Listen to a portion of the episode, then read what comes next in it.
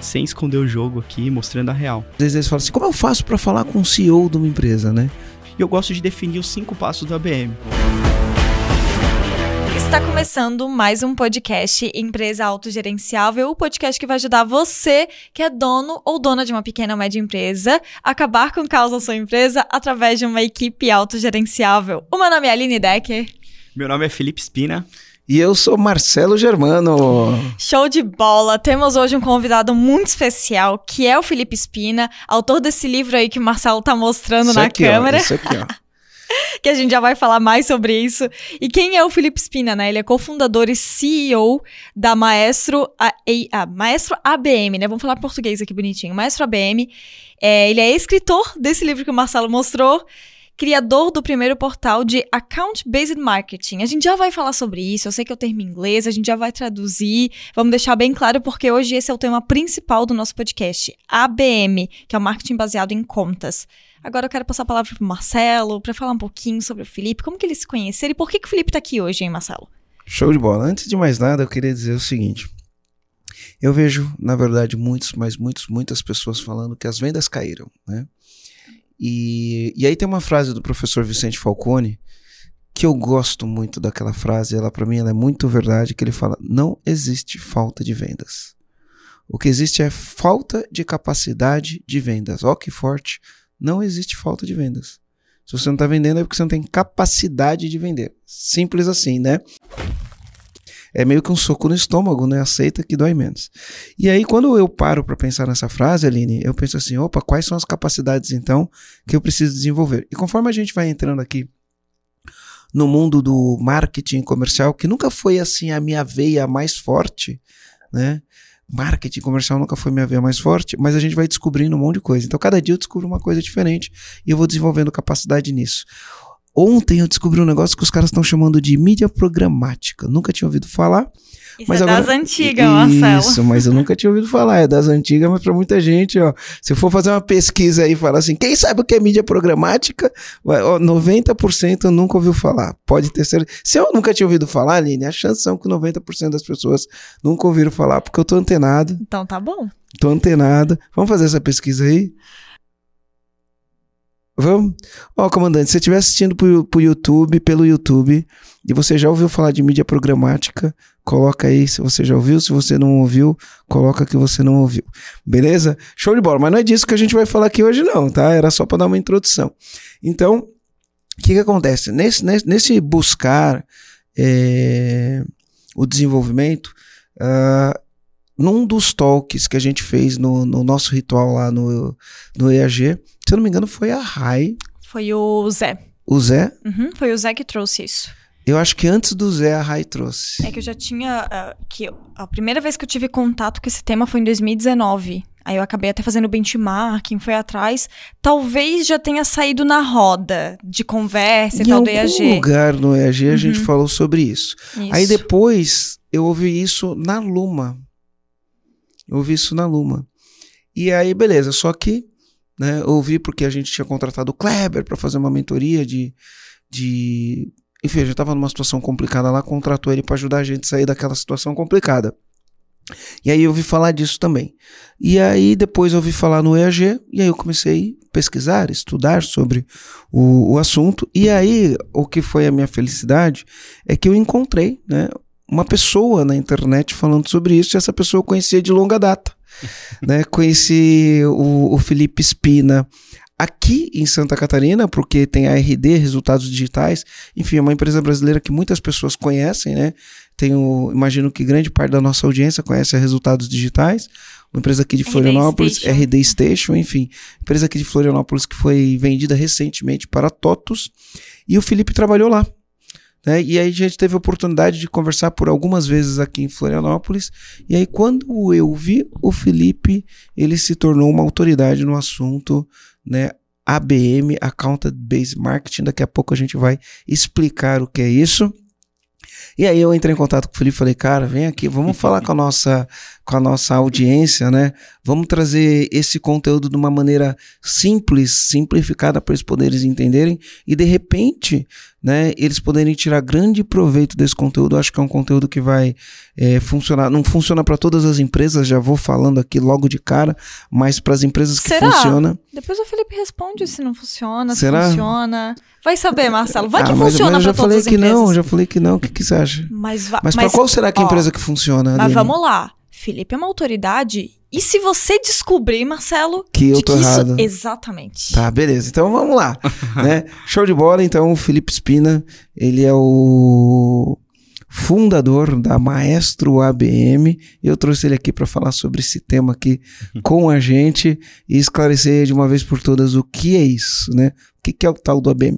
Então vamos lá, Felipe. Se apresenta por você. Quem é o Felipe segundo Felipe? E depois a gente vai discorrer aqui sobre esse tema.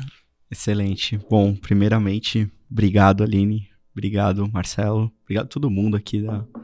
E bom reencontrá-lo, né? Dessa maneira, né? Quando você foi pesquisar e falou, opa, conheço essa pessoa já de longa data. Chique, né? Chique.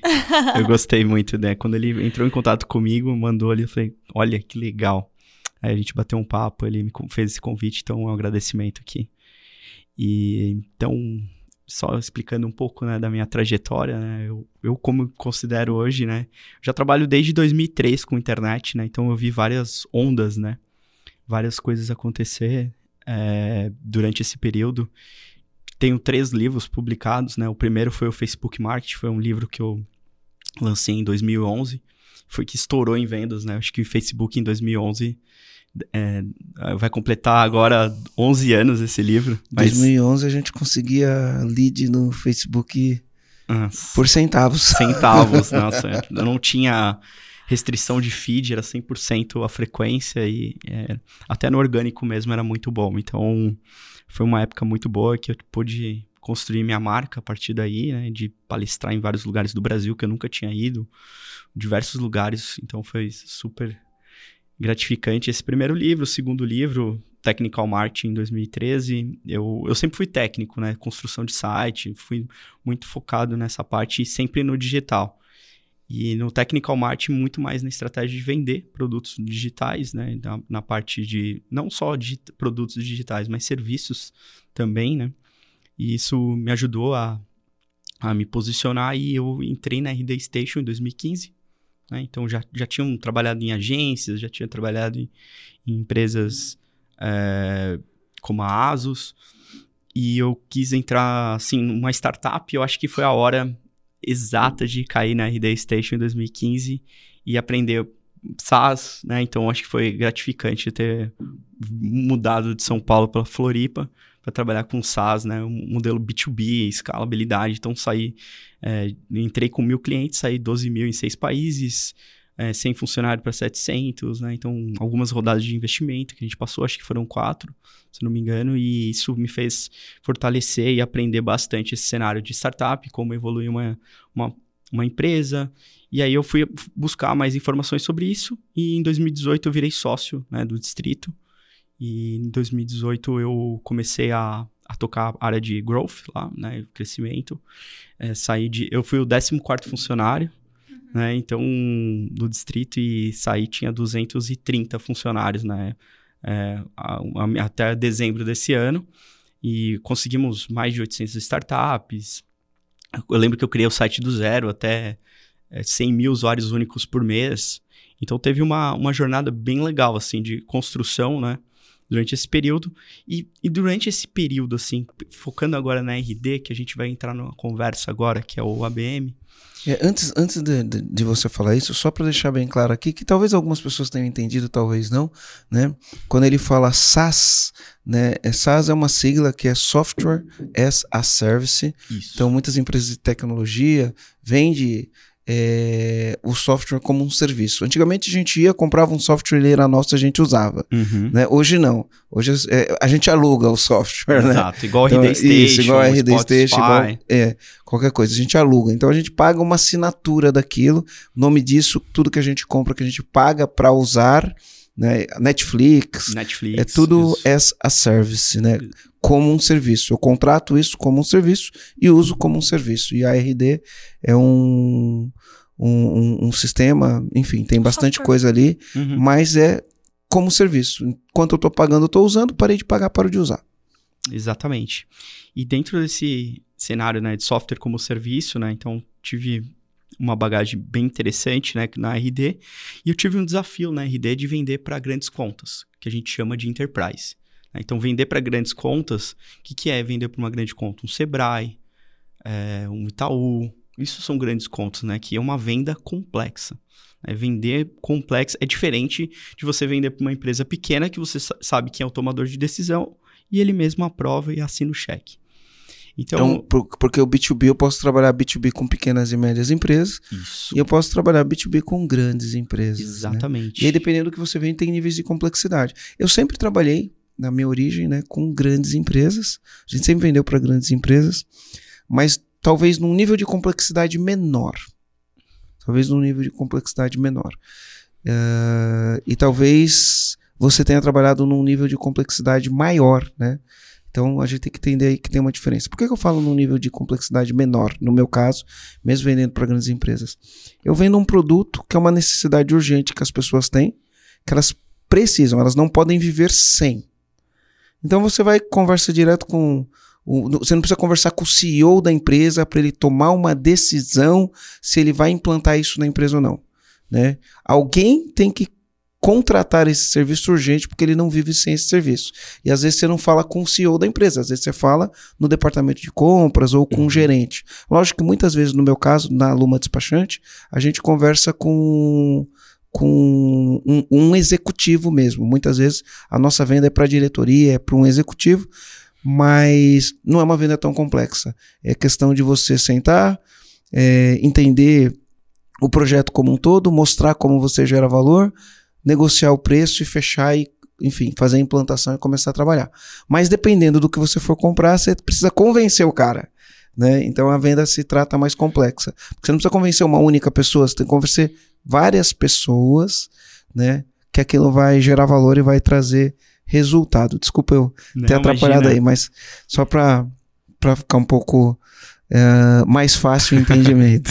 Não, perfeito. Eu acho que assim, e para esse desafio de vendas complexas, né? Então a gente entende que em grandes contas, e principalmente com um ticket maior, né? Então a gente envolve vários tomadores de decisões, é, influenciadores, áreas da empresa que precisa você poder fechar essa conta. Então eu fui estudar, né? Eu sempre tive um perfil mais técnico, fui buscar metodologias assim como tem o marketing da atração, o inbound marketing, que é a metodologia da própria RD. E eu fui estudar um pouco sobre vendas complexas no B2B, né? E aí em 2017 foi a primeira vez que eu vi esse termo, né? O ABM, que foi criado por uma mulher chamada Bivi Burgess, que ela que escreveu Ô, livro. ô, Aline, você viu aí que ele já deu uma pista, né? Ele falou B2B. O que, que é B2B, Aline? Business to business. E traduz isso para português. Venda de empresa para empresas. Então, é de empresa para empresa, só para quem vende para Empresas? e para quem vende para o consumidor dá para fazer ABM? Provavelmente não, né? Porque Ah. não é. Provavelmente não. Se o cara Se eu- tem um e-commerce, pode fazer ABM? No e-commerce, se ele vende para um cliente final, não. Hum, e se o cara tem uma sorveteria no aeroporto de Floripa, ele pode fazer ABM? Não, não pode. Então, legal. Então a gente já sabe que não dá para qualquer empresa. né? Agora Ele sabemos. queria ganhar, ele queria ganhar. Ele queria- eu já ele entendi, queria- eu já ele entendi. ganhar essa, né? Ele já Olha aí que, Marcelo, temos a certeza agora, Marcelo. Olha que maravilha. empresa, né? É melhor a gente ter a certeza do que a dúvida em alguns Isso. momentos, né? É, Às vezes E é o que eu não gente- queria falar, hein? Eu não deixei vocês descobrirem É isso, é sozinhos. isso, é isso. e foi ótimo isso aí. É, exatamente. Eu acho que, é, dando esse contexto, como ele falou, né? Vendas para grandes empresas, né? Então, se você é, é um pequeno empresário, tem uma empresa pequena e quer vender para grandes contas, você vai conhecer um pouco dessa metodologia que é super importante entender cada detalhe dela, porque realmente vai fazer a diferença no seu negócio. E, e não só para grandes empresas, médias empresas também você. Sim, também dá pra fazer. É que, é que assim, como o ABM é um esforço, né? Você justifica, você vai ter um time completo para vender para o Itaú. Quantas pessoas trabalham no Itaú? Né? De repente, quantas áreas eu preciso vender? Por exemplo, quero uma Magazine Luiza. Quantas pessoas eu preciso falar lá dentro? É uma venda de, de um ciclo longo de vendas. Eu preciso ter meses ali trabalhando em cima de pessoas. Eu não vou falar com uma pessoa só. Eu gosto de trazer três atores para o ABM. Isso é uma dica muito legal. Geralmente, três atores ou atrizes, né? Que eu gosto de trazer para vender. Quem assina o cheque, quem sente a dor e quem opera ou toca a solução. Esses são os três principais. Porque quando a gente faz inbound marketing. Então não é só um tomador de decisão, são três. Por isso que Não, é complexo. Não é três. Às vezes tem mais- Às vezes vezes não, mais- é. Às vezes a Ainda tem o não- jurídico ainda que passa pelo jurídico, passa do Compliance. jurídico compliance para o provar. setor de compras que pega uma negociação. O budget, essas empresas já têm um planejamento de budget, já tem um budget no plano estratégico, às vezes não, O orçamento, não cabe né? no orçamento, não cabe no orçamento essa, vamos dizer assim, esse investimento, né? Porque quando a gente está vendendo é investimento, para quem está comprando pode ser uma despesa. Né? Então tem que caber no orçamento, enfim. E eu- o que eu acho mais legal disso tudo, né? Quando a gente, quanto maior a área da empresa, né? Por exemplo, sei lá, vai vender para as lojas Marisa. Você vai falar com o board executivo da loja Marisa. E não vai ficar baixando e-book. Não vai, não vai ficar baixando material, assistindo live. Então o que, que eu faço para conquistar essa empresa? E conquistar é melhor que convencer. Uhum. Conquistar é melhor que convencer. Então o que, que eu faço para conquistar essa empresa? Eu gostei desse comando aí, né? Conquistar é melhor do que convencer. Com E- teve dois comandos que ele pegou, né? Ele falou assim. Se, se bem que acho que tem uma controvérsia aqui, né? Você fala assim que de repente o presidente da Lojas Marisa não vai ficar assistindo live, né? Hum, será? Eu acho O que às sertanejo, sim, né? assisto. Não, mas é que, assisto. é que, é Mas que eu não é- cheguei é, no qual- ponto quais que eu são quero as chances falar. de ele assistir a tua live, né? É que não Isso fa- é outra história. É que eu não cheguei no ponto que eu queria falar. O que, que eu costumo fazer? Que aí é sem esconder o jogo aqui, mostrando a real. Eu pego e mando pros influenciadores, que é um analista, cargos menores dentro da empresa. Então eu mando um relatório da minha empresa, um benchmark da indústria, mostrando todo ah, o que, que eu tenho de melhor, né? O que, que é um benchmark? O que, que é os melhores daquele negócio. E eu peço pro influenciador com call to action, né? Com uma chamada para ação. Eu tô falando muito termo em inglês, desculpa, pessoal. Peço desculpa. Mas vai traduzindo, vai traduzindo e É, não tem uma problema. chamada para ação, eu faço escrito no, no, no texto, né? No copy do texto. Eu escrevo assim, basicamente, para ele, falar assim, "M- envie esse relatório para o seu gestor, o responsável da área que eu gostaria de falar. Então, ou seja, eu escalo minha primeira mensagem. Trago mais pessoas para eu construir minha marca dentro daquela empresa. Felipe, vamos dar um passinho atrás? Isso. O que, que é o ABM? Porque a gente tá entrando num ambiente já um pouco mais prático, mas eu não sei se todo comandante ele, ele visualiza o que, que é o ABM, que assim, é, pra mim é um pouco mais claro, então a gente tem um ambiente mais prático, eu Uhum. visualizo, mas eu não sei se o comandante é, visualiza. Então, o que, que seria esse, é, esse marketing baseado em contas, Perfeito. de fato? Accounted based marketing. Account-based marketing. Perfeito. Isso. Vamos falar agora de account-based marketing. Bom, daí Eu- a gente entra pra esse ambiente maravilhoso que tu tá entrando, que ele é Como cheio de começa, dica né? incrível. Como É, começa? como Eu começa. acho que é legal isso. Eu, eu sempre gosto de falar dos cinco passos, mas antes eu vou falar do, do termo. O ABM é Perfeito. o marketing baseado em contas, como a Aline acabou de mencionar. E, e é Em base... outras palavras, significa assim: eu escolho algumas contas Uhum. ou empresas específicas, não são todas as empresas, né? É mais ou menos isso, porque é baseado em contas. Exato. Então, eu escolho quais são as contas, quem são os alvos, Uhum. e eu vou fazer um marketing baseado nesses alvos que eu escolhi. Exatamente. Eu gosto de trazer uma analogia para explicar isso que fica mais lúdico pro pessoal Legal. que tá ouvindo. E eu gosto de lúdico. Eu gosto de trazer essa analogia que é da pesca, né? Então, o que que acontece? Por exemplo, quando você cria uma campanha de marketing de atração, que é o inbound, você cria uma página e tem um formulário. A pessoa vai lá e preenche o formulário. É como se você e você tem que enviar tráfego para essa página, ter acessos. né? Então você faz suas redes sociais, você faz disparo de e-mail, você faz anúncios pagos, você faz Google, você faz tudo para ir para essa página, certo? Para ir ter lá e, e você poder qualificar se aquela empresa você pode trabalhar ou não. Então é como se a gente fosse pescar com uma rede.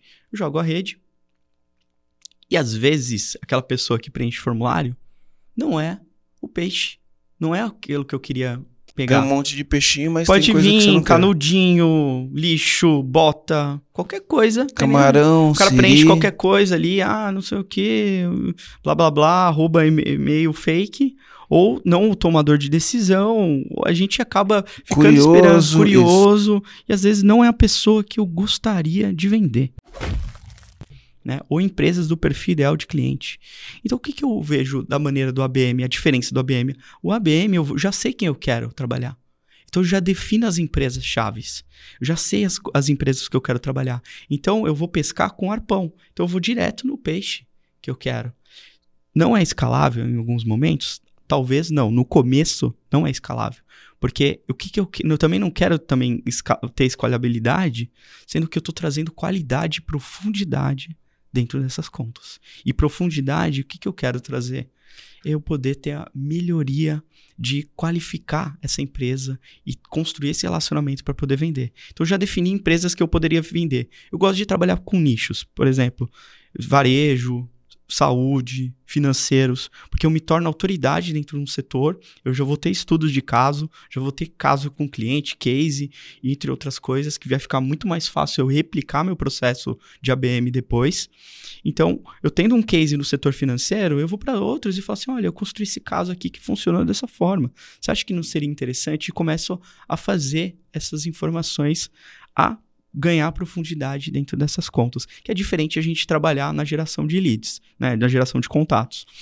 O que a gente faz hoje no ABM é basicamente profundidade dentro dessas contas. Então eu já sei as empresas que eu quero vender e eu gosto de definir os cinco passos do ABM. O primeiro deles é definir para quem que você quer vender, que é o erro número um do ABM, né? Não saber para quem que você quer vender. Então você define quem é o perfil ideal de cliente que você quer vender. Que no, no, no, no linguajar, né? No linguajar do mundo corporativo, eles chamam isso de ICP, né? Isso. Ideal Cus- Customer Profile. Exatamente. Que é o perfil do cliente ideal. Perfil de- e perfil ideal de cliente, exatamente. E com esse perfil ideal de cliente, eu entro para o segundo passo, que é definir quem são as pessoas dentro dessa empresa que eu preciso trabalhar. Então é uma estratégia de conta. Então, ou seja, como é uma estratégia de conta, eu preciso definir quem são essas pessoas que eu preciso falar. Se são influenciadores, como eu tinha comentado, se são decisores, quais são os setores da empresa que eu preciso trabalhar. Então, se eu já defini, mapeei, fiz o meu diagnóstico de quem são essas pessoas, meu próximo passo é construir mensagens personalizadas. Esse é o terceiro. Esse é o Então, ó, terceiro. deixa eu só explicar uma coisa pro comandante que tá assistindo a gente. Cara, se você não pegou papel e caneta, você tá de brincadeira na tomateira, como diria o meu amigo Murilo Gun. Então, pega o papel e caneta, volta, volta, volta, volta, rebobina a fita, né? E começa a anotar. Então, ele já falou. Primeiro passo, né? Primeiro o que é ABM. Escreve aí o que que é ABM, né? O marketing baseado em contas. Aí depois é primeiro passo, defina quem é o cliente ideal, né? E aí continua, segundo passo, defina com quem você vai falar dentro dessa empresa. Você vai falar com CEO, você vai falar com CIO, é, a sopa de letrinha do mundo corporativo. São grandes empresas, eles utilizam essas terminologias, né? CEO, CIO, CTO, CMO, CFO e tem mais um monte de CEO, não sei o que, ou aí.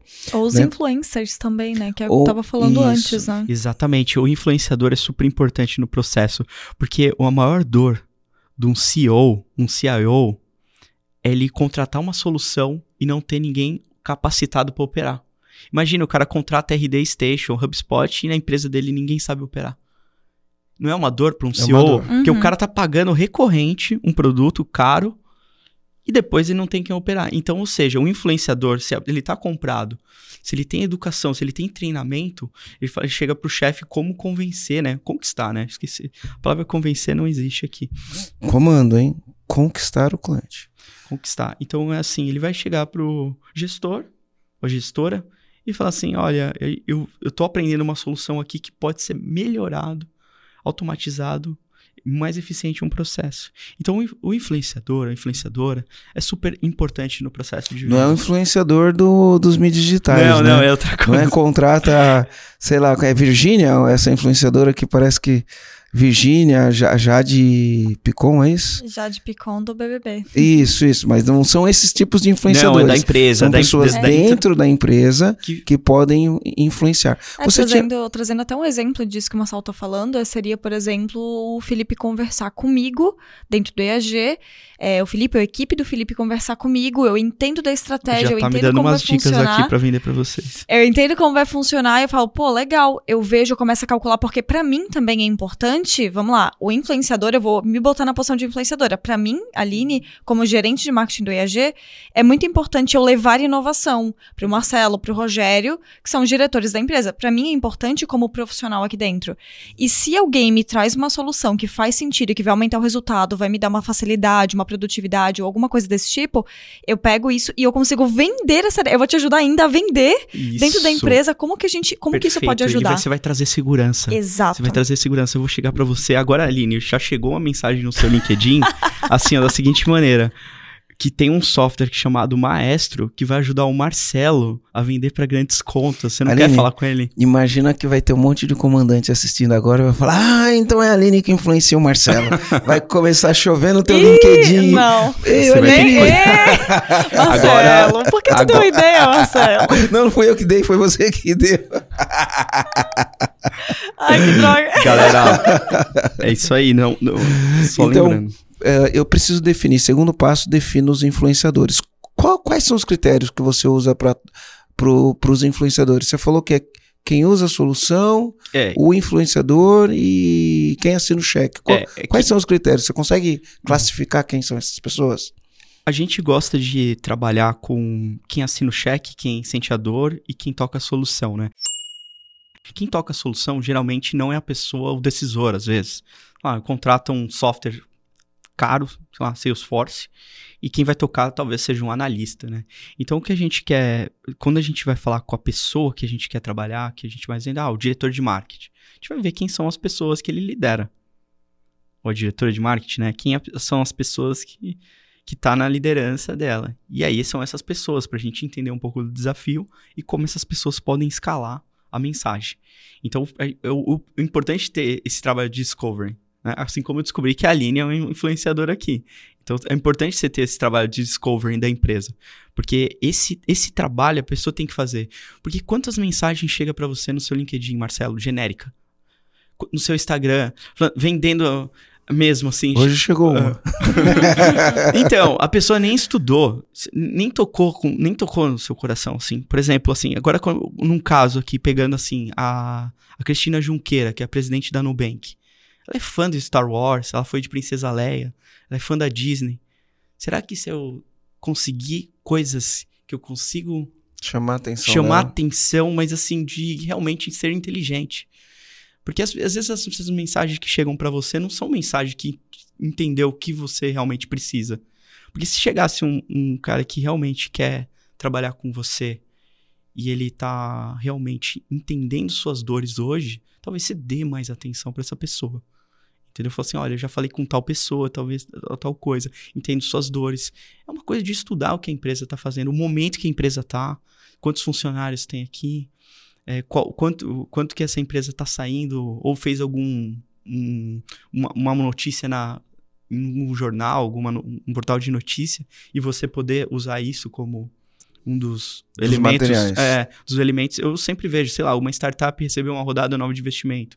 Pô, vou lá, com, com, começo a conversar com essas pessoas, genuinamente, obviamente. Então, por exemplo, vou- vou dar um exemplo, trazer para as pessoas. Ah, de repente, uma startup que tem uma solução para RH das empresas recebe um investimento, né?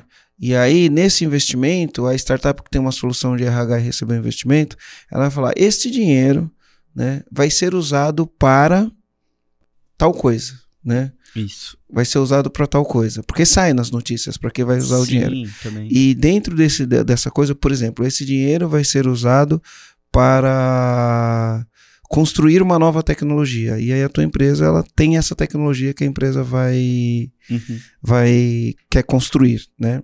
Então, pô, você já tem uma informação, levantou dinheiro, quer construir uma tecnologia. Ou, ó, esse dinheiro vai ser usado para escalar as vendas.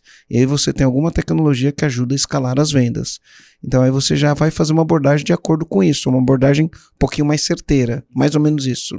Exatamente. Eu acho que faz to todo sentido fazer essa parte, né? Então você tem um software de RH que é vender para essa, essa empresa, né? Então aí você acaba é, conectando com essa mensagem que ele precisa, né? Então falando assim, olha, isso aqui é, são vários pontos de contato, né? Então o importante do ABM que a gente faz não só ficar mandando e-mail, não só ir lá no LinkedIn, a gente quer realmente encantar, né? Eu acho que o conteúdo e a personalização é a diferença do ABM, né? Então, quando a gente vê nesse cenário é, trabalhando isso, não, e não só levar para o RH, o único ponto que eu queria trazer, se o software é só de RH, eu não acho que não é só o RH que toma essa decisão, é para a empresa inteira. Então, quando a gente faz essa estratégia de conta, baseado na conta, a gente precisa falar com outros setores, outros tomadores de decisão também. E agora, puxando o gancho, a personalização, que é o tema do meu terceiro livro, né, o capítulo 5 é só sobre ABM, se vocês quiserem entender melhor.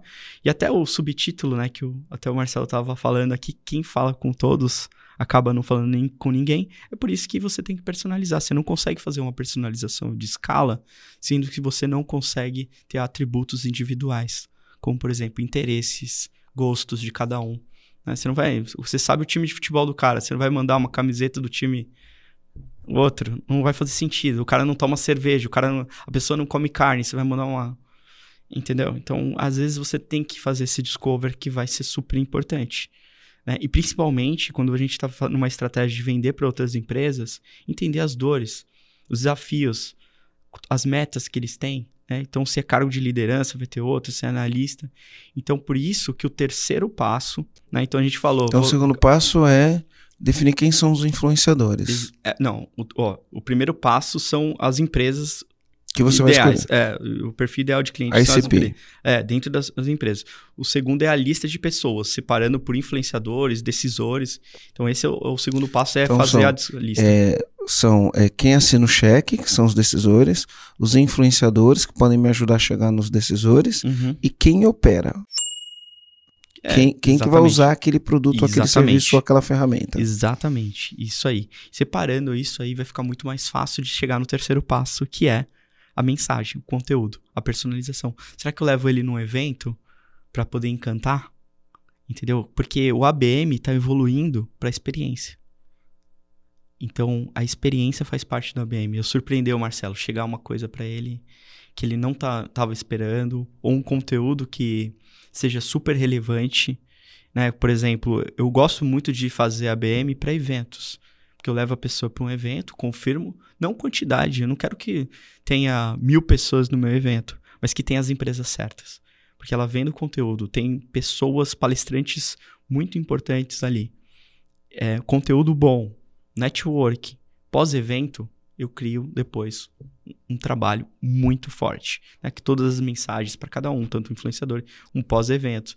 Então, eu, eu, posso dar um exemplo de uma coisa claro. que a gente fez? Na Luma, ó, tem um despachante, hein? E olha o que a gente fez. A gente trabalha com muitas locadoras de veículos, muitas seguradoras e muitos bancos, né?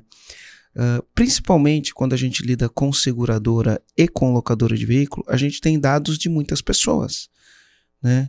Então eu tenho o telefone, tenho o endereço, tenho a placa do carro que foi roubada ou que foi batido, ou se é uma se é uma locadora de veículo, eu tenho o dado, o contato da empresa que é cliente da locadora, eu tenho o contato do motorista que usa o carro, enfim, são dados que a gente tem. E aí entrou a LGPD. Entrou a LGPD. Aí eu olho e falo, opa, preciso ter aqui dentro da minha empresa um negócio de segurança de dados. Então a gente foi correr atrás. E aí o que, que a gente fez? Né? A gente conheceu uma empresa que é referência, referência no tema, quando o, o, lance é segurança da informação, e a gente montou um evento em parceria com essa empresa. Então a gente montou um evento em parceria com essa empresa, e o que, que a gente fez?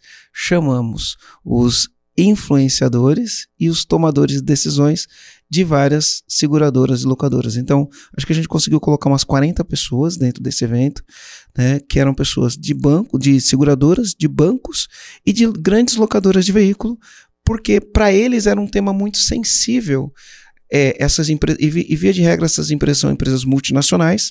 Na Europa já estava rolando lá o, isso daí há muito tempo, mas no Brasil ninguém sabia como ia ser, né? E como ia fazer. Então o que a gente fez? A gente fez um evento desse, chamou essas pessoas, chamou essas pessoas para esse evento. A gente estava promovendo o evento, né? Então a gente entra no radar dessas pessoas, no relacionamento com essas pessoas, e era um evento que teoricamente, né? Não que não tinha nada a ver com a gente, mas não tem a ver com o nosso negócio em si, né?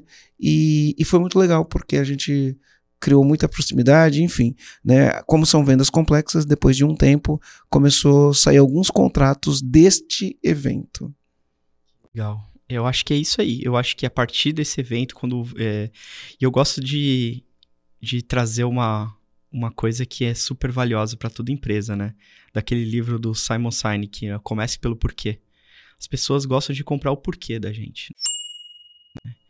Então, por que, que a gente está fazendo isso, né? Por que, que eu faço ABM? Por que, que o Marcelo trabalha com isso? Então, isso traz uma conexão muito forte, né? Então, quando elas sabem os bastidores de quem está por trás daquilo. né? Então, eu acho que por isso que hoje, quando a gente envolve numa campanha de ABM ou fazer uma toda essa estrutura, usar as pessoas, né? Então, a pessoa para pessoa nesse caso, né? Apesar de ser uma venda de empresa para empresa, é algo super relevante essa conexão de relacionamento, de você ir construir isso de uma forma legal que você quer ajudar, consultiva, trazer conteúdo, educação, treinamentos. Então tem várias oportunidades. E uma das coisas aqui que eu vou trazer sem esconder o jogo, novamente, estudo de casos. Traga estudo de casos. O que que é um estudo de caso? É você apresentar o que você fez para outro cliente do mesmo segmento. Por exemplo, são três informações super importantes de um estudo de caso: o problema que o cliente tinha, a solução que você resolveu esse problema e o resultado em números. Então são três elementos que você monta um estudo de caso e você apresenta depois o mesmo cliente. Vamos supor que você está vendendo para um escritório de advocacia. Você já tem esse cliente. Você faz esse estudo de caso, ah, o que ele tinha de problema, o meu software resolveu isso e esses são os números. Quando você vai mostrar isso para outro escritório de advocacia, ele já vai entender, já vai ficar mais tangível essa informação. Então, eu gosto de trabalhar com, muito com estudo de casos, porque ele vendo assim, ele consegue enxergar. E é uma metodologia de Harvard, que é muito simples de você é, montar isso e enviar para uma, uma empresa que você está prospectando. Então, eu gosto muito de, de, desse tipo de conteúdo. Quando eu vou fazer personalização, eu sempre trabalho sempre com informações do cliente, assim, para poder Você É. pesquisa quem é o cliente, tem que pesquisar. pesquiso, pesquiso, faz um diagnóstico, porque é importante. Ele não é um cold call, né? Que é Exato. aquela ligação, fria. né? Não é um cold call. Ele é uma Não. ligação, mas você tem uma preparação antes de ligar. Só pra gente ficar nos passos, primeiro passo, defina quem é o cliente. Segundo passo, defina quem A é, lista. a lista com quais são as, os- as pessoas que você precisa contatar, né? Terceiro, E aí, terceiro passo é defina como vai ser a sua mensagem, que ela pode ser de Exatamente. diversas formas. canais né? também. é, e os canais que você vai chegar. Então, uma das formas é você pode fazer um evento, convidar essas pessoas. Uhum. Outra forma é você pode preparar um material e enviar para essas pessoas. O que mais eu posso fazer em termos de qual é a mensagem? Como, como essa mensagem Legal. vai che- chegar neles? Eu gosto de mensagens mais pessoais, né? Então, assim, a gente vai pro quinto passo, que é a estrutura de campanha. Mas antes disso, por que, que eu gosto de definir as mensagens?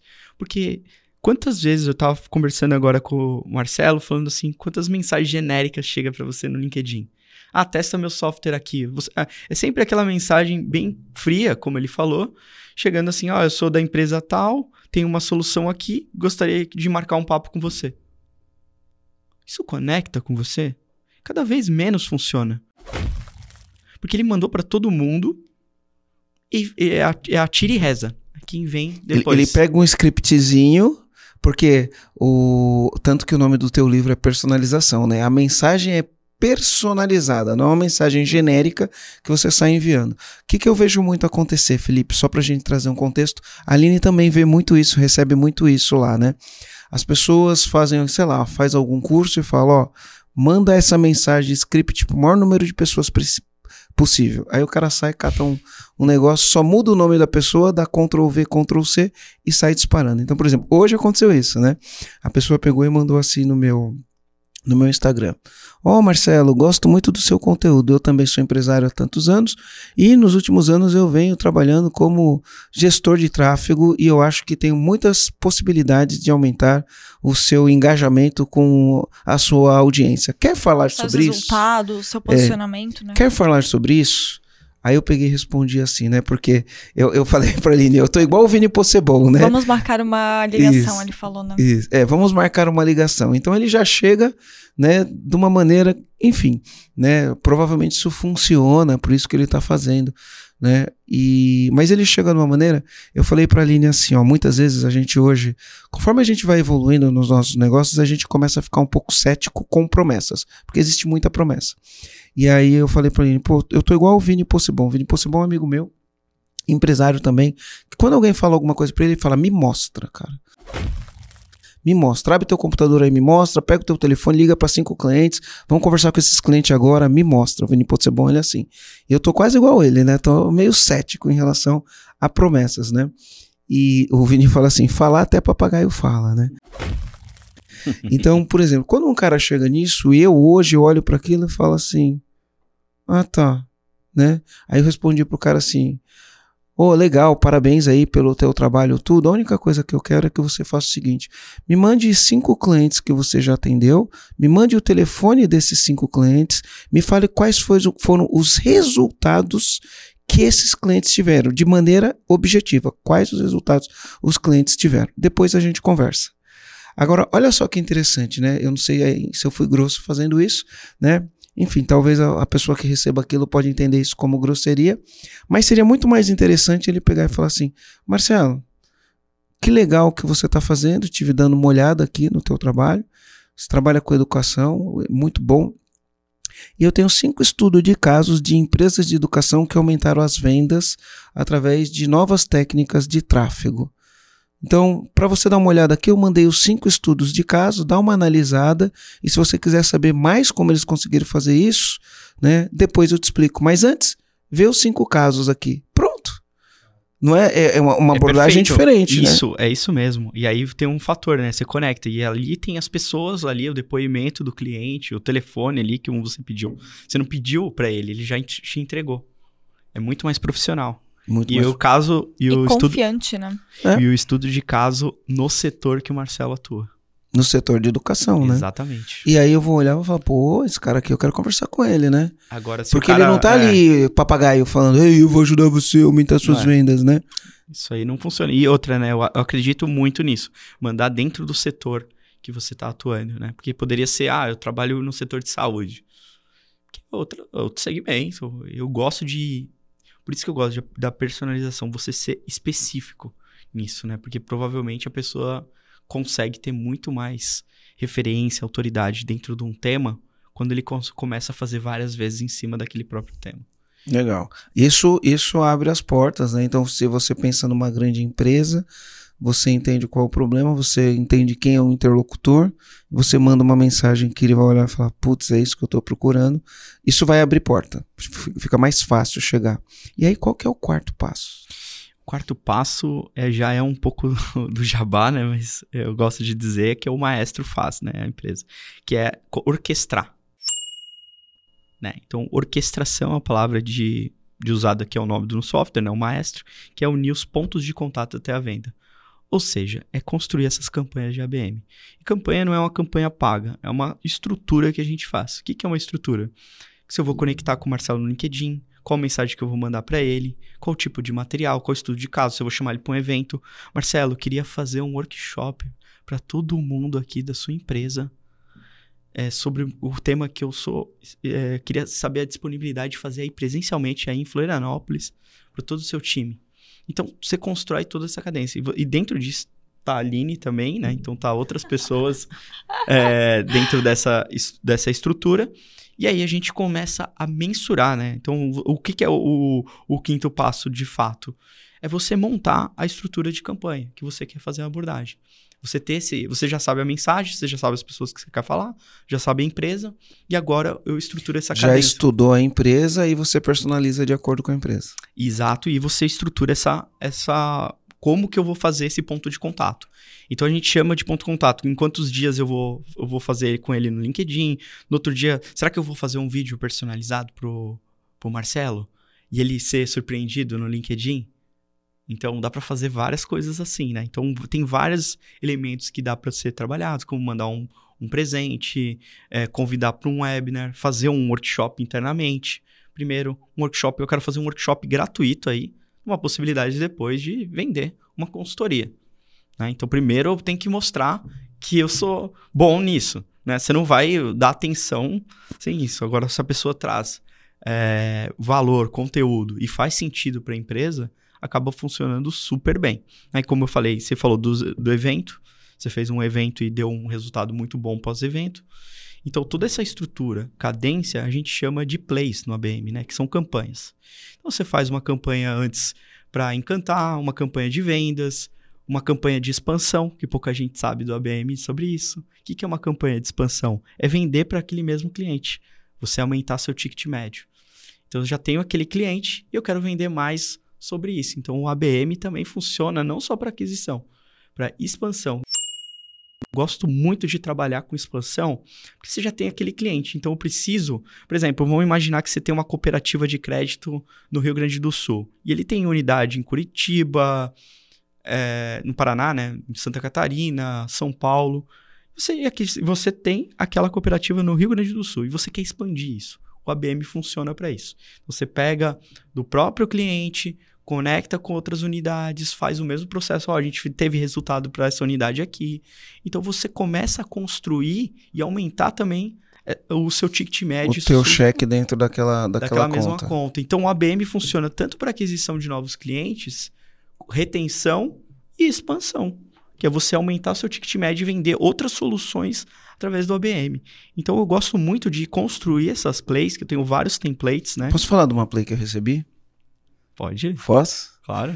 Eu recebi, ontem inclusive a gente abriu, né? Então é, a gente começou, voltou para o mundo presencial, voltou para os eventos, a gente está fazendo eventos grandes, né?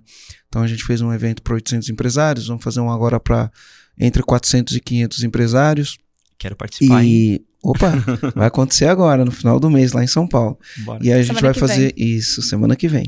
Caso semana que vem da gravação. Da gravação, né? né? Quem estiver ouvindo a gente, enfim, pode ser que ele vá depois do evento esse, Sim. esse, esse podcast. E a gente vai fazer mais dois até o final do ano, talvez três, enfim, grandes eventos. E aí tem uma pessoa que quer palestrar no nosso evento, porque ah, a gente tem uma experiência no evento e essa experiência a gente faz com um ilusionista, né? Ou com mágico, né? Normalmente o mágico é ilusionista. E esse cara, ele sabe disso, descobriu isso através de um amigo que é cliente nosso, ele descobriu que, enfim, é para ter isso no nosso evento. E aí que ele fez? Mandou uma caixa, mandou uma caixa e colocou assim ainda na caixa para abrir eu e o meu sócio junto. Só podia abrir se estivesse junto. Aí beleza, meu sócio não estava aqui, ele estava em São Paulo, tive que esperar ele chegar e ele já gera uma antecipação, né? É, Tem que esperar o Rogério. Eu sou meio obediente para essas coisas. Tem gente que não é, eu sou, né? Aí o Rogério chegou, Aguentou a ansiedade isso. ali. Aí a gente foi abrir. Aí quando a gente abriu de cara, tinha um QR Code. Né? Aí a gente clicou no QR Code, aí caiu no, numa página que dava instruções. Aí fala: existem dois envelopes. Né? Coloque para cima e abre o envelope. Junto. Aí eu abri o envelope e eu junto com o Rogério. Tinha cartas de baralho ali dentro daquele envelope. Enfim, aí ele foi dando instruções, foi dando instruções para mim e pro Rogério do que fazer. Teve uma hora que eu trocava carta com o Rogério, tinha hora que a gente jogava, a gente rasgou o baralho, tinha hora que eu trocava carta com o Rogério, tinha hora que eu jogava a carta fora Uhum. e foi acontecendo isso daí até que chegou um momento que eu fiquei com uma carta que estava no meu bolso, metade de uma carta que estava numa bolsa e eu fiquei com uma metade de uma carta que estava na minha mão. E eu tirei a carta do bolso com a carta que estava na minha mão, juntei e as duas formaram uma carta. Né? Então eu juntei tudo com a face para baixo. Vou, era, a mes, era a mesma metade, era que se complementava. E aí na hora que eu virei, estava escrito assim: EAG, escrito a caneta, né? Numa carta que era um quatro de paus. E estava escrito assim: EAG tanto na minha carta quanto na carta do Rogério. Né? E aí tinha um vídeo depois, enfim, fazendo o call to action dele, fazendo a chamada para ação. Então foi uma coisa muito personalizada para alguém que sabia o que eu estava procurando Olha e isso. mandou isso pra gente. Isso incrível, incrível. Isso é experiência, Incrível. cara. E o ABM é isso. É conquistar. É. Criatividade, conquistar a mensagem certa para a pessoa certa. É isso. E você vê que não é pra todo mundo, né, o ABM, então, agora, né? A gente falou isso por causa disso, né? O quanto que ele se dedicou pra isso, né? Não é só, não é só enviar o, o negócio. Ele gravou um vídeo, falou meu nome, falou o nome do Rogério. Então, não é só enviar o negócio, né? Basicamente, ele estudou. Ele estudou, tem o nome da empresa, tudo. E eu acho que isso é o legal, o diferencial do ABM. A gente está selecionando poucas contas e a gente está querendo realmente construir algo único para cada empresa. Então, a- o tom de voz, a, a mensagem, o que a empresa proporciona. Por isso que esse discover é importante. Porque se você, quanto mais você saber o que o cliente faz, uma coisa que eu vou voltar no passado aqui, quando eu trabalhei na Asus. Asus, à época, não tinha celular, que era antigo, em 2009, e era placa-mãe. Cada placa-mãe tinha um nome diferente, um socket diferente. E a pessoa técnica que sabia mexer nisso, no marketing, tinha um grande diferencial. Então, se você saber vender um produto super técnico, ah, isso aqui é uma placa game para placa-mãe para gamer. Ah, isso aqui é um, um para empresas. Então, você sabia é, o, o valor técnico, você se torna um especialista e dentro do- de você saber dentro da empresa o, por- o porquê disso, a empresa vai olhar, vai falar assim, realmente, os caras fazem todo sentido de trabalhar conosco, porque eles entendem tudo sobre a nossa linha de produtos, sobre os serviços, de como melhorar. Então, eu acredito muito nisso, né? Então, não adianta você essas mensagens genéricas de não de não tocar essa solução, então não trazer estudo de caso, não trazer realmente o que você está precisando. Por exemplo, você às vezes segue você no seu Instagram. Depois de um tempo, você começa a entender o, seu, o que, que você gosta, o que, que você não gosta. Entendeu? Provavelmente você gosta de Fórmula 1. Eu É. gosto. É, eu descobri hoje isso. Eu não sei por que, que eu descobri hoje. Eu gosto, eu gosto muito de Fórmula 1. Então, eu descobri hoje que ele gosta de Fórmula 1, tá vendo? Agora eu tenho até um outro fator pra conversar. Tem Entendeu? outro álibi aqui. Então, é, é- esses são, essas são as coisas, assim, pra gente construir essas mensagens, a gente precisa entender com, pra quem que a gente quer vender e como realmente solucionar. Então, dentro do, do passo 4, que são as plays, as campanhas de ABM, a gente estruturou, estruturar cada uma delas, né? Então, acho que essa é, é uma parte super importante, né? Então, hoje do maestro, de tanto fazer consultoria de ABM para grandes empresas, a gente já tem templates, né? Temas para poder montar, mas cada cliente tem um diferencial. É único. A gente constrói para cada empresa. Cada empresa teve uma, um diferencial. Esse, esse aí você falou do mágico é o diferencial dele. Então, cada empresa vai encontrar a própria maneira. E o que eu gosto de trazer para as empresas aqui, fica até uma provocação, dentro de uma campanha dessa, de uma play, acho que já posso falar play, vocês já entenderam o que, que é. Dentro de uma play dessa, o ponto de contato que o cliente entra dentro do seu produto ou do serviço é o melhor estágio. É o melhor, porque sempre me perguntam qual o melhor estágio do ABM para você poder vender, que é o, é o ponto de virada de chave. É o a hora que o cliente está dentro do seu produto, dentro do seu serviço. Quando você vai fazer na loja da Apple, você vai lá e mexe no computador. Quando você está dentro de um test drive de um carro. E quando eu falo trabalho com software, quando o cliente está fazendo a demonstração. Teve um cliente nosso que ele, vem, ele é uma solução de WhatsApp e eles queriam vender para um cliente, né? Não vou mencionar nomes para não ter nenhum problema. E o que, que acontece? Eles, eles fizeram assim, a solução deles é de WhatsApp e eles estavam prospectando esse cliente que não tinha uma solução de WhatsApp tão efetiva. Eles falaram assim, olha, compra esse chocolate aqui através desse, desse número de telefone, com esse voucher aqui, com esse número. Aí ele deu para o cliente, ele selecionou a loja mais próxima, porque é a linha de WhatsApp para todas as lojas, de uma rede grande. Chegou na, na casa dele e falou assim: Como que eu não estou usando isso ainda? Ele me um número de WhatsApp, trouxe para a loja mais próxima da minha casa e eu fiz a compra totalmente no WhatsApp. Então, o que, que foi o fator diferencial ali? O cliente usou inteiramente a compra dentro do produto do cliente. Então, se você vende serviço, por exemplo, faz uma palestra, um conteúdo específico para aquela empresa. Primeiro, para ela entender como é que funciona dentro daquilo, para depois você continuar. O cliente vai querer continuar depois. Essa proximidade é importante. E profundidade também. E qual que é o quinto Eu, passo? eu tive uma ideia muito louca aqui, Aline, pro nosso futuro. Mas eu tenho uma pergunta antes, né?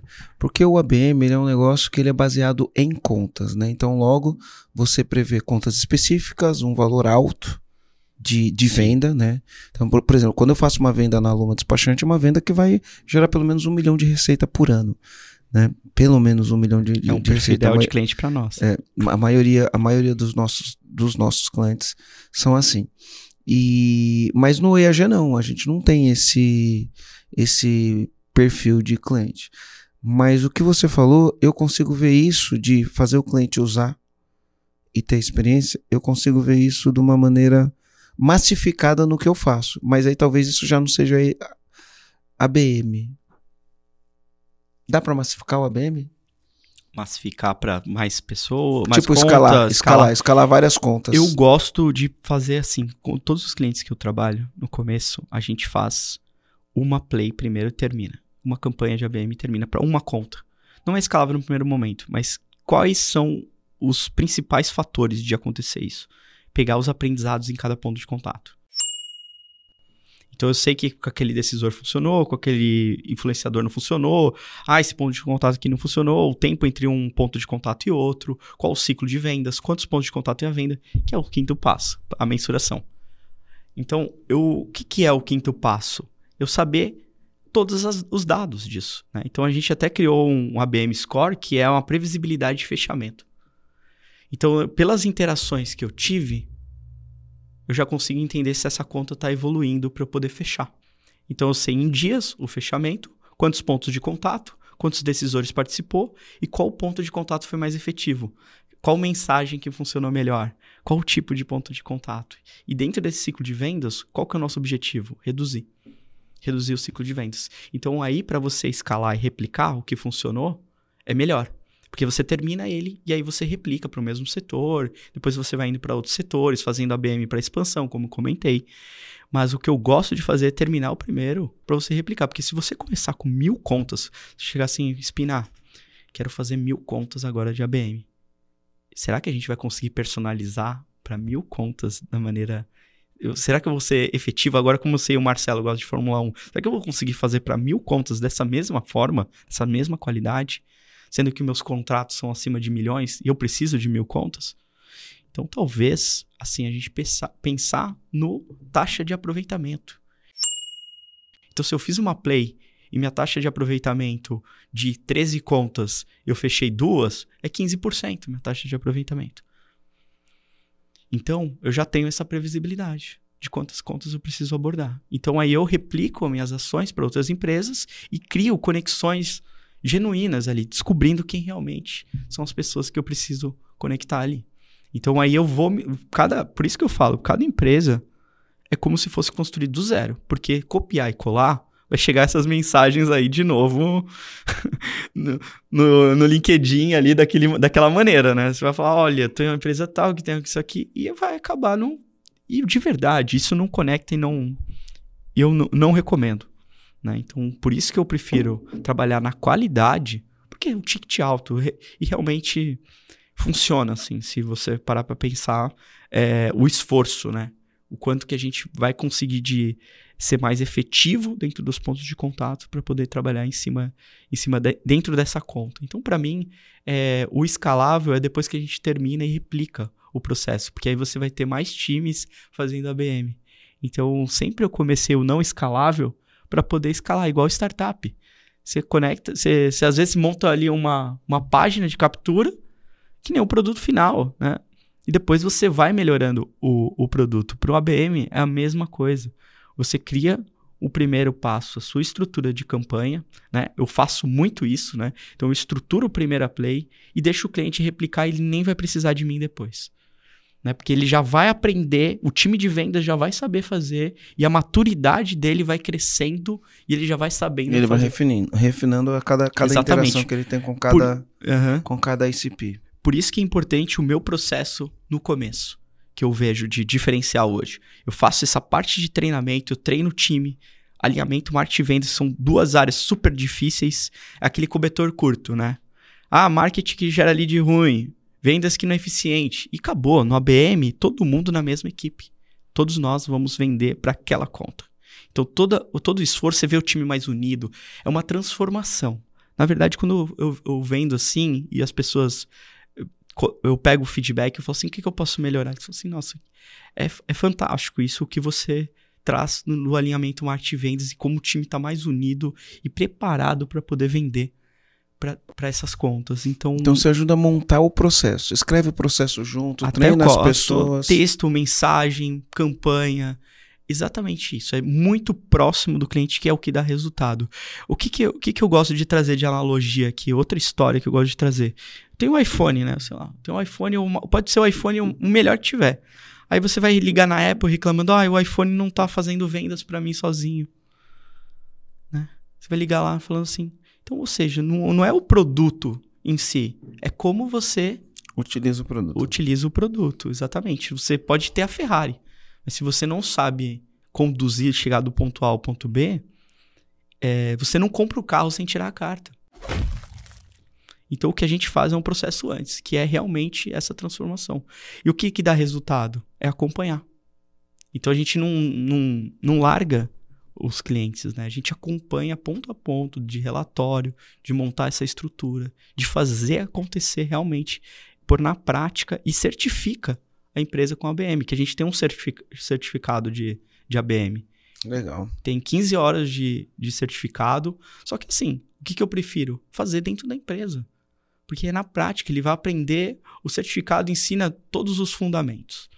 Tudo que precisa ser feito, a personalização. Mas fazer a linguagem da empresa, a voz, aquele propósito único de como fazer tudo isso aí, essas informações aí, esses detalhes que fazem a diferença de realmente encantar e conquistar, que a gente está evoluindo o ABM. Se perguntar para mim qual o futuro do ABM, é experiência.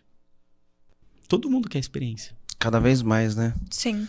Aline, tem, tem, tem muito empresário que fala que caiu as vendas, mas na verdade é. Não tá ligado como o mundo vai mudando, né? Uhum.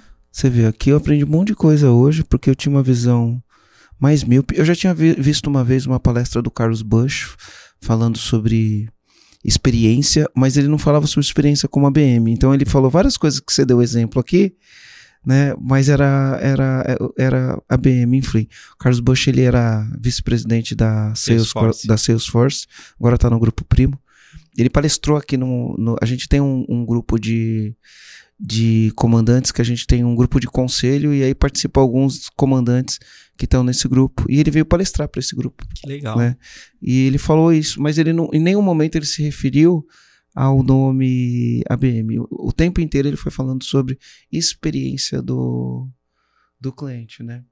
E, enfim, tem bastante coisa pra gente aprender, né, Aline? Eu tenho até uma pergunta que eu gostei muito quando você entrou no passo 5. Eu gosto muito de ver o, o dado, as taxas, porque entra muito naquela questão, me mostra. Me mostra.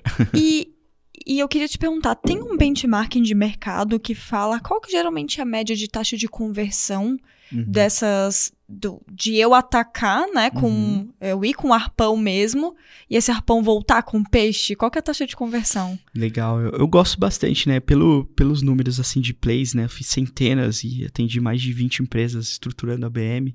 E o mais legal de tudo é que ca- cada projeto único disso, né? Eu trouxe assim uma taxa de aproveitamento de 15%, né?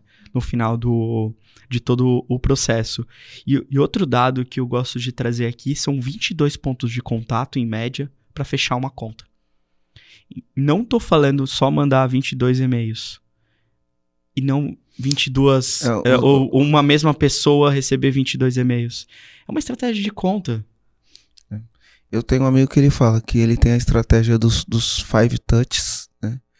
E aí, toda semana ou a cada período de X dias, ele tem que fazer five touches com, com aquele cliente. né? E aí não é igual você falou, não é só e-mail. É um e-mail, é uma visita presencial, Isso. é um, um YouTube, é um, um- enfim, né? Várias coisas que ele faz como po- ponto de, de contato. Então, Legal. 15% de conversão, isso significa que se você falar com 30 pessoas, você vai falar, vai, vai fazer duas vendas dentro de um período de tempo, mais ou menos isso. É, o, hoje, o, se a gente fosse é, trabalhar, né? Isso aí, ó, obviamente, para cada. Depende do tamanho do ciclo de vendas, né? O que, que eu vejo de diferencial? É isso, eu, eu acho que essa, essa métrica é boa que você falou, né? Mas eu não posso pegar isso como um padrão. Uhum. Porque tem vendas que demoram mais de um ano. E o que eu gosto de trazer como solução para todas as empresas é diminuir o ciclo de vendas. A gente reduzir. Tem o caso da Kiron, que é um cliente nosso, que esse eu posso falar. E eles é um software de prevenção de incêndio florestal. Que legal. É um nicho super específico. E, é- e eles estavam num ciclo de vendas de seis meses. E eles reduziram para metade. Pra Três três meses Isso é através da, no- né? da nossa metodologia, do nosso software, de tudo que a gente tá, veio construindo junto. Então, o que que acontece? O que que a gente estava fazendo? É uma venda super complexa, né, que é uma venda às vezes para secretaria, governo, empresas no setor né, de papel, celulose. Então, são empresas é, difíceis né, de, de poder trabalhar, mas tinha uma solução. Então, a gente fez esse, esse modelo aí de fechamento, de como realmente ir cair no processo. Então, o que, que eu vejo para vocês, assim, de trazer? É, se eu sei hoje lá, pego. Não pego só como referência os 22 pontos de contato, não, para cada empresa, mas o que, que eu quero? Eu quero reduzir, reduzir o ciclo de vendas. Muitas, é, muitos ouvintes que estão ouvindo agora, eles têm, um- ele vendem para grandes empresas e fica lá. Fica lá, mandando, fazendo follow-up, né? E aí, vamos fechar aquela mensagem lá que não é, não, é, não é uma coisa simples. Por isso que a gente chama vendas complexas, porque a gente fica lá. E aí, com, quando que vai fechar? E aí, fala com a pessoa. Aí tem que falar com outra pessoa. Então, o que a gente quer realmente é pegar esses dados de saber o ponto de contato que foi melhor performance, mais efetivo, e começar a replicar isso. Internamente, você vai saber, você vai ganhando, é, entendendo melhor dentro desse cliente, que você vai conseguindo ter muito mais valor internamente. Então aqui tu passou três indicadores principais, né, que é podem ser analisados dentro desse dentro desse fluxo como um todo, que seria a quantidade de pontos de contato, né, como um indicador. Outro indicador é a própria taxa de conversão. E o E o prazo, outro- quanto tempo demora para Exato, e o converter? ciclo, né, o tempo do o tempo do fechamento do Isso a gente está falando para uma conta, né? Se a gente fosse trabalhar Uhum. mais contas, a gente pegaria o total de número de contas que a gente está trabalhando, é, quantas dessas contas estão engajadas, que são as respostas que tem dentro disso, e dentro dessas contas que a gente transforma em contas qualificadas por marketing, né? Que é MQA. Né? Então, o que a gente vai trazendo isso. E dentro dessas MQA, tudo isso que você falou, de todas essas métricas. E é importante avaliar, né? O, os pontos que a gente avalia essa previsibilidade de fechamento são as respostas. Quanto mais respostas tem para os pontos de contato, ele vai ganhando uma pontuação. E eu consigo entender de uma determinada pontuação que aquela conta está super quente. Que Eu falei com a empresa inteira e todo mundo me respondendo, todo mundo me dando atenção, sabe que eu existo, sabe que é a minha solução. Então, a, a minha probabilidade de fechar é muito maior. E aí eu consigo ter previsibilidade no meu fechamento. Então, isso é um dos fatores mais legais que eu vejo do ABM, da gente evoluir num processo e tornar futuramente escalável. Sabe Uhum. o que eu gostei, Aline? Hum. Porque assim, ó, tem muitos empresários, donos de pequenas e médias empresas, que eles têm uma dificuldade. Eles têm um produto que se encaixa numa grande empresa, mas eles têm dificuldade de chegar na, na grande empresa. Uhum. E, e muitas vezes eles falam assim: como eu faço para falar com o CEO de uma empresa, né? E às vezes ne- necessariamente esse não é o caminho, E né? nem Não- precisa falar com o CEO, né? Isso, E isso. olha, o que você tocou é um ponto super importante, Marcelo. Não é só. Não é só assim. ah, eu vejo o mercado indo para pequenas e médias empresas pelo fato de não. de demorar muito para vender para grandes contas, não ter esse processo. Então, por isso que eu vim pro mais difícil, de ir para o mercado de vender para grandes contas. Então, mas dá sempre- para vender para contas médias também, né? No Sim, ABM ele. Claro, dá para vender, mas o que, que eu vejo de solução? Assim, a- a- as startups, hoje, a maioria vende para SMB. É, nem todas focam. Você fala SMB, as pessoas não sabem que Não, é SMB é pequena- Small Business. é né? pequena e média empresa, né? Então, eu acho que é, é menos. Não que seja uma venda fácil, mas é que é você consegue, com uma empresa menor, já falar com o decisor, já, já ter a tomada de decisão. É um, é um processo assim mais, é, digamos assim, mais estruturado e tem mais soluções hoje no mercado para poder atender isso. Agora, para grandes contas, que também é um ticket alto, que exige uma aprovação, exige uma governança e precisa, né, trabalhar de uma certa forma com mais delicado e mais qualidade, por isso que a gente traz o termo da personalização, uma metodologia por trás, que é realmente para a gente poder ter mais produtividade dentro dessa conta. Com Legal. certeza. É um trabalho diligente, né? É, a palavra certa é diligente? Diligente? Dependendo do que tá querendo dizer. É um trabalho que exige é, disciplina, uhum. que exige capricho, né? No, no, é um trabalho que exige um esforço, né? É um trabalho profissional. Não dá pra fazer um negócio meia boca para fazer esse tipo de coisa. Uh, não, não, exige perfeição, não, mas eu tô falando, exige um, um, um, Opa, deixa eu parar aqui, deixa eu pensar, deixa eu planejar, deixa eu ter disciplina para fazer. Né? Então, mais ou menos foi isso que eu quis dizer assim. Porque eu fico imaginando, pô, você tem uma conta grande, uma empresa que de repente, quando você faz a venda, é aquela empresa que você lava a. Na minha época, lavou a égua, né? Lavou a alma, sei lá. Não, né? lavou a égua, sim, no Isso. sentido de dinheiro, né? né? No sim. sentido de, cara, você deu o tiro grande. Eu, eu, eu, eu, eu tive um momento da minha vida que a gente deu o tiro grande que, nossa senhora, né? Uh, enfim, para quem vinha de uma recuperação de dívida, de falência, quando a gente acertou aquela conta ali, a gente acertou na mosca, né? Resolveu metade dos problemas. E às vezes você vai ter uma empresa que se você conseguir em, em, em colocar teu projeto lá dentro, o cara que é dono da pequena empresa sabe o que eu tô falando, a vida é muito difícil, você tá ali dois, três anos ali, insistindo, insistindo, insistindo, e não vai, não vai, não vai, de repente foi, pum, né? Que foi o que aconteceu com a gente, a gente fechou uma, uma conta que quando eu entrei dentro daquela empresa, eu falei, cara, não acredito que ninguém nunca resolveu isso para essa empresa, sabe? Não acredito que ninguém nunca resolveu. E aí, quando a gente entrou lá, a gente performou muito, entregou muito resultado e a gente ganhou muito dinheiro. E, enfim, né? A gente mudou de patamar com aquela conta. É uma conta que muda a gente de patamar. Foi o que aconteceu com a gente no caso dessa empresa, né? Na hora que engatou, que a gente entrou e começou a fazer o serviço, a, a, a, a minha história, né? Financeira, a história das empresas financeiras mudaram a partir daquela conta. E eu acredito que isso pode ser realidade para muitos donos de pequenas e médias empresas que estão batendo na trave, batendo na trave, batendo na trave, batendo na trave, não sabe um caminho, sabe? Porque às vezes é um trabalho inglório, e às vezes se ele tiver um trabalho um pouquinho mais, sabe? Dá uma aprofundada, uma respirada e fala, opa, deixa eu tentar de uma maneira diferente, que desse jeito não dá. Às vezes, para muitos, pode ser alguma coisa que é o ponto da virada, né? Uhum. né? Enfim, gostei demais, Aline. É, e eu vejo até uma questão de reputação, né? Porque a primeira conta fica como teste. Eu gosto muito, eu acho muito legal quando o Felipe ele fala de a primeira, você faz ela do início ao fim com uma única, com uma dedicação grande até fechar, porque se você fecha, aquilo ali entra pro teu portfólio aquela empresa entra para teu para tua rede de clientes e o quanto aquilo ali te gera uma reputação, porque vão olhar e falar assim: "Ah, pô, Banco Itaú você trabalha para o Banco Itaú? Então, pô, eu posso confiar em você. Dando um exemplo aqui, né? Às vezes pega uma conta muito grande, então acaba gerando credibilidade. Essa, o fato de você ter feito essa venda vai te ajudar a fazer outras, porque te dá credibilidade, que foi o que é, aconteceu com é, a Luma, exatamente. Com a Luma. Só que a gente, na época a gente não utilizava uma estratégia de ABM. Claro. A gente nem conhecia isso, era sangue, suor e lágrimas, mas foi, foi exatamente isso. A gente fechou uma empresa, essa empresa era uma referência, era uma grande empresa, ela abriu portas para a segunda, abriu portas para a terceira, porque quando eu fui na segunda, falou: você trabalha para esse cara, isso é bom, então fechei a segunda. Quando eu fui na terceira, falou: trabalho para essas duas. Aí a terceira falou: cara, se você trabalha para essas duas, isso é bom, fechei a terceira. Quando eu fui na quarta, falou: cara, se você trabalha para essas três, isso é muito. E aí, sei lá, lá pela quarta ou quinta empresa foi a que a gente acertou, e aí veio uma enxurrada de serviço. A gente ficou louco, trabalhava feito louco, mas, enfim, né? Eu, eu, eu, eu tava endividado na pessoa física nessa época, estava endividado na pessoa física.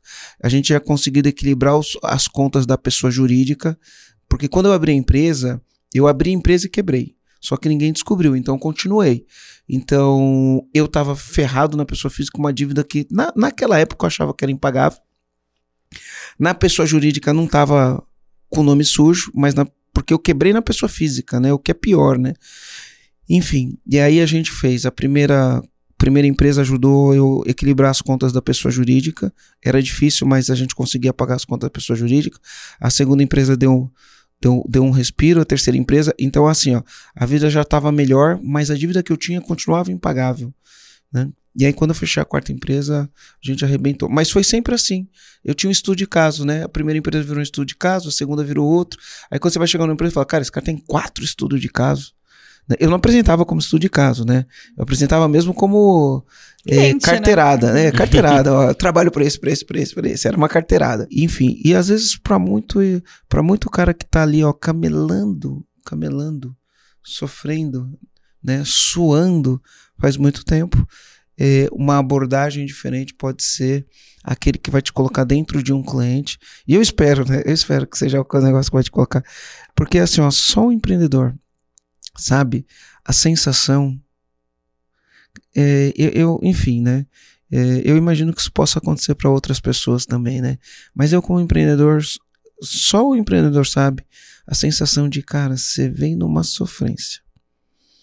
E aí você acerta aquela conta que quando você olha assim, ó, a enxurrada de dinheiro, para mim era uma enxurrada de dinheiro, né? Você fala, Deus é pai. Você não consegue nem acreditar. Fala, cara, nem acredito que está.